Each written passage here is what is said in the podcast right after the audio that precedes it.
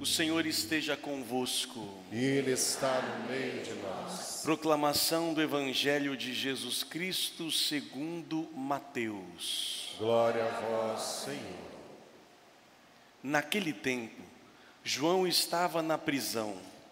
Quando ouviu falar das obras de Cristo, enviou-lhes alguns discípulos para lhe perguntarem: És tu aquele que há de vir, ou devemos esperar um outro? Jesus respondeu-lhes: Ide contar a João o que estáis ouvindo e vendo. Os cegos recuperam vis a vista, os paralíticos andam, os leprosos são curados, os surdos ouvem, os mortos ressuscitam e os pobres são evangelizados. Feliz aquele que não se escandaliza por causa de mim. Os discípulos de João partiram e Jesus começou a falar às multidões sobre João. O que fostes ver no deserto? Um caniço agitado pelo vento? O que fostes ver? Um homem vestido com roupas finas? Mas os que vestem roupas finas estão nos palácios dos reis. Então o que fostes ver? Um profeta? Sim, eu vos afirmo, e alguém que é mais do que profeta, é dele que está escrito: Eis que envio o meu mensageiro à tua frente. Ele vai preparar o teu caminho diante de ti. Em verdade vos digo, de todos os homens que já nasceram, nenhum é maior do que João Batista. No entanto, o menor no reino dos céus é maior do que ele. Palavra da salvação. Glória a vós, Senhor. Que as palavras do Santo Evangelho perdoem os nossos pecados. Meus prezados, neste tempo que a igreja nos oferece, todos os anos, um tempo para pensar, refletir e preparar a nossa vida para a vinda de Cristo que aconteceu e daquele que há de vir. A igreja sempre prepara um período para trazer à tona, para que nós não esqueçamos como ele veio ao mundo, como ele morreu e ressuscitou e como ele há de vir em sua glória. E nesse terceiro domingo do advento, domingo do Gaudete, da alegria, por isso estamos aqui no rosa, no róseo, né? não é mais roxo, não é branco, está no meio termo, está em cima do muro, ou seja, estamos alegres naquela expectativa do Cristo que está por vir. A simbologia da igreja é muito bonita nesse sentido. E o que devemos refletir, mais uma vez, nesse tempo de, de advento e Natal, é sempre importante refletir a figura de Jesus Cristo, quem Ele é, por que veio, como veio, como foi precedida a sua vinda e assim por diante.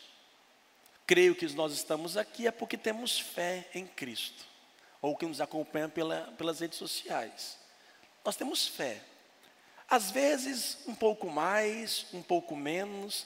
Às vezes entramos em crise. Não sei se já passou por crise de fé, ou já colocou Deus na parede, já brigou com Ele, por quê?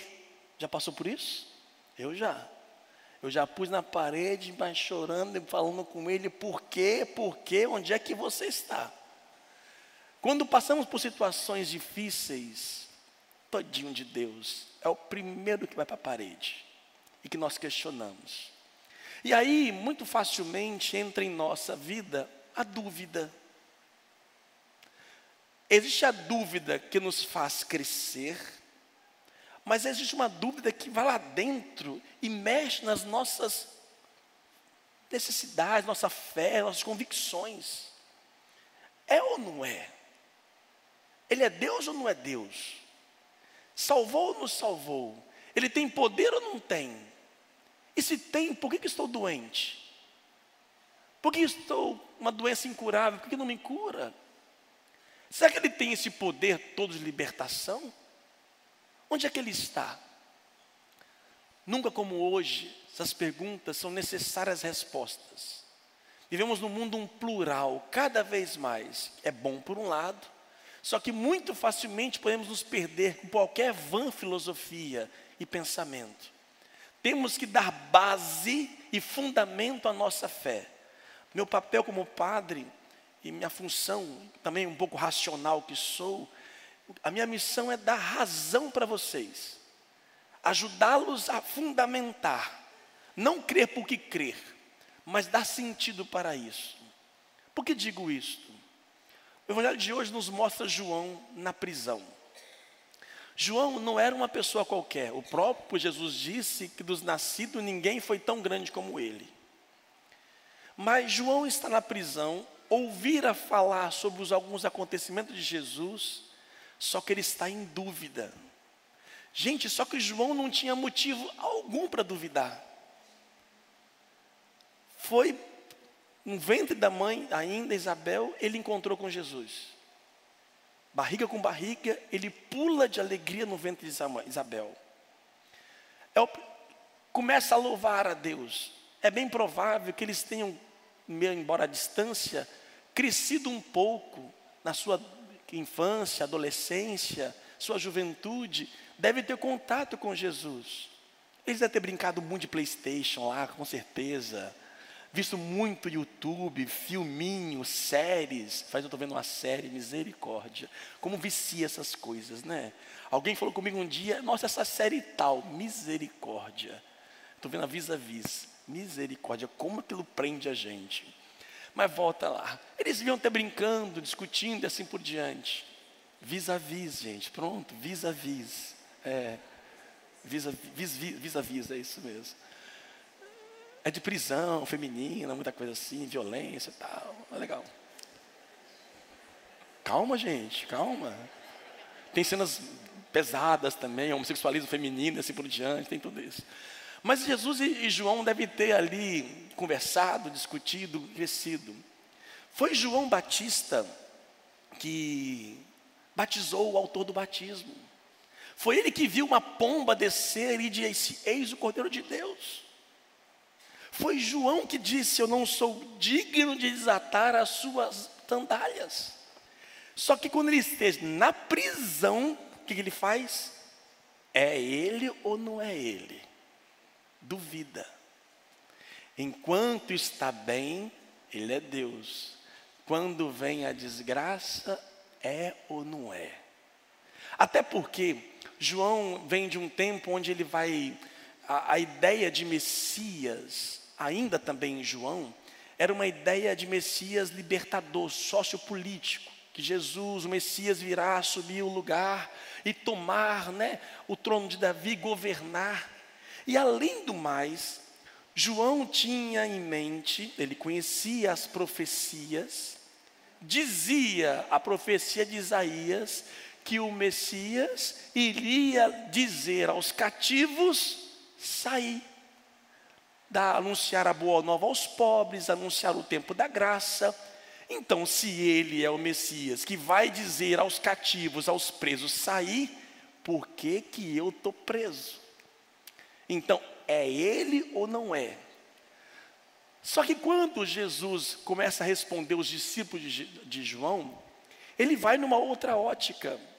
Enquanto alguns pensavam que fosse um libertador político, vai dizer Jesus, diz para João: os cegos estão vendo, os paralíticos estão andando, os que viam a margem, os leprosos estão curados, os surdos estão ouvindo, os mortos ressuscitando e os pobres evangelizados.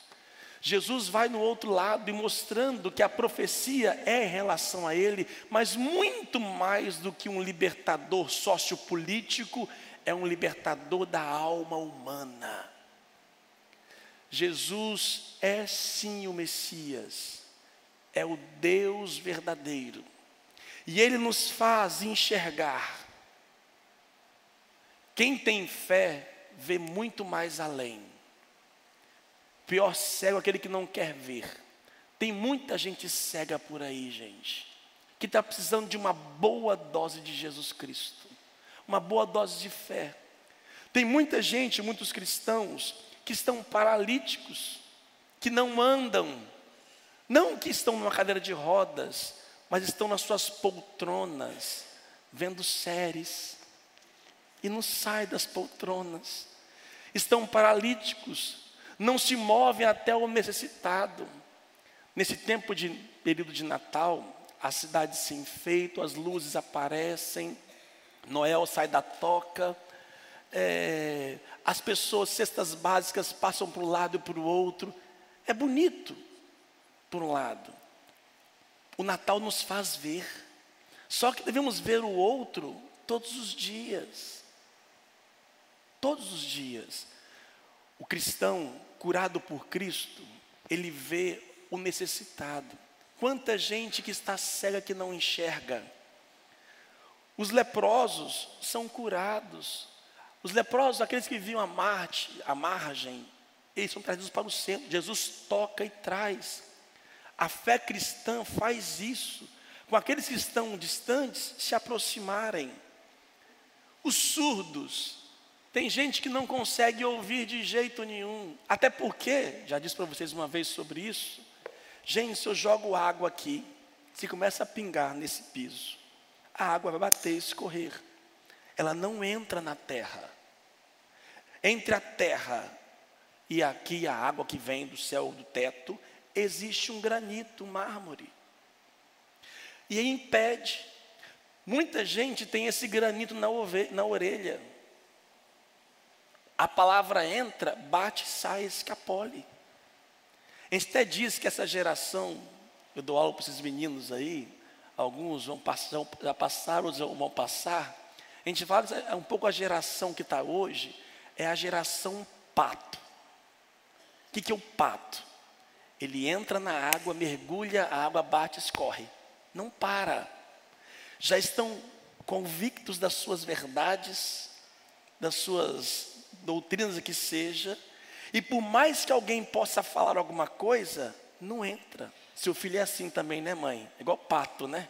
Você fala, fala, fala, entra e sai. Não entra, não, não, não penetra. Porque existe um granito que impede de entrar. Cristo cura esta nossa surdez. E não tenha dúvida disso. E nós não podemos duvidar do poder de Deus. Mesmo que eu passe por prisões, doenças, dificuldades na vida, sofre as demoras de Deus e nunca, jamais sequer no seu pensamento Pergunte-se: Ele é Deus ou não? Ele está me ouvindo ou não? Nunca duvide da sua fé. Todos aqueles que procuram a Deus, no seu tempo há de acontecer. É verdade que Deus é um pouco devagar, é devagar, é devagar, devagar, devagarinho. Deus é um pouco devagar. E eu já falei para vocês, não vou nem perguntar dessa vez. Por onde eu passo nas, nas pregações com as mães por aí afora, eu faço a mesma pergunta. Você quer que Deus seja rápido? Todo mundo levanta a mão. Não queira a rapidez divina. Eu prefiro a lentidão de Deus do que a velocidade. Porque se ele é veloz, será veloz em tudo, até na cobrança dos seus pecados. É bom que Deus seja lento. Eu prefiro, porque a lentidão não é uma preguiça, mas é uma paciência. Deus, se Deus tivesse pressa com a minha conversão, misericórdia, eu já estava queimado no fogo do inferno. Mas como Deus é paciente, Ele espera o meu tempo, isso é agradável. Por isso, quando eu estou na prisão, na doença, o que seja, aflição, e quando vem a dúvida, e eu peço e parece que Ele não ouve, Ele está te ouvindo, filho, pode ter certeza. Nunca duvide, mesmo que passemos pelo vale tenebroso, mesmo que estejamos no deserto, A profecia primeira que ouvimos aqui hoje, de Isaías, fala assim: Alegra-se a terra que era deserta e intransitável, exulte a solidão e floresça como um lírio, germine e exulte de alegria os louvor e louvores. Esse tempo que Isaías escreve é um tempo que o povo de Israel viveu profunda dor, muita angústia. E olha que foram dias, poucos dias não, foram 70 anos exilados. Nossa, mas aí demorou demais, né? Talvez Deus tenha as suas formas de ser, de purificação que é necessário. Nunca duvide, no deserto a possibilidade de nascer uma flor para aqueles que esperam. Tempo de advento é tempo de nos preparar, de esperar. O que nós esperamos? Esperamos alegremente a vinda de Deus. Ah, gente, Deus vai vir. Deus vai vir, mas vai vir. E quando começar a se manifestar, pode estar demorando, mas eu vou dizer para você: esse juiz, leitura segunda para nós, esse juiz vai bater as portas seja as portas das frentes, seja as portas dos fundos, seja qualquer outra porta, ele há de vir. E quando ele bater a estas portas, coitado daqueles que não estiverem em seu caminho, e ai daqueles que duvidarem ou blasfemarem o seu nome. O dos fundos vão para o lado dos fundos, para o inferno, mas os da frente, porque Deus entra pela frente, não por trás. Ele não pula a janela, ele entra, bate na porta e convida. Meus irmãos, nossa sociedade vive um tempo, como eu já disse, plural. Temos que conviver com o diferente, hoje mais do que nunca. No passado presente, não muito distante, era mais fácil a convivência. Hoje, a pluralidade está em todos os lugares, porque estamos acesso no computador, na internet. As pequenas vozes ganham proporções e temos que aprender a conviver. Não somos mais maioria, não como católicos, estou dizendo, como cristãos. O Brasil não é mais um país cristão. Pode ser em números, não em vivência. E eu tenho que aprender a conviver com o outro. Só que temos que ter respeito. E olha que interessante que o mundo humano é distinto, né? Se eu chego aqui, oi, ô pretinho, ô neguinho, ô neguinho, pode ser processado agora como racismo, né? Certa razão. Ô, ô bolacha, ô, balofa, vem cá, ô rolho de poço. Eu posso ser processado por bullying. Ô baitola, ô seu viado. Eu posso ser processado por questão de gênero. Ou se eu solto algum fogos e queimos e faço barulho, posso ser processado porque eu oferi o tímpano do cachorrinho da, da dona que está em casa razões sérias, melhoramos em muitas questões. Mas se eu mexo com outro, com Deus, e falo que ele é viado, sua mãe é uma prostituta, eu posso? Eu posso? Chamar Deus de tarado, Maria de vadia, eu posso? Que sociedade é essa? Que sociedade é essa? O pretinho, o baitola, a gordinha, com todo o respeito que devemos ter com o ser humano, concordo com as conquistas feitas, mas o que dá em João, o que dá em Chico, dá em Francisco. Não mexa com meu Deus. Ele está lá em cima, tranquilo. Mas o juiz das portas vai bater as portas, e quando bater a porta, vai ser uma chulapada que quem estiver atrás coitado. Alegre-se, cristãos, tenha esperança e ânimo.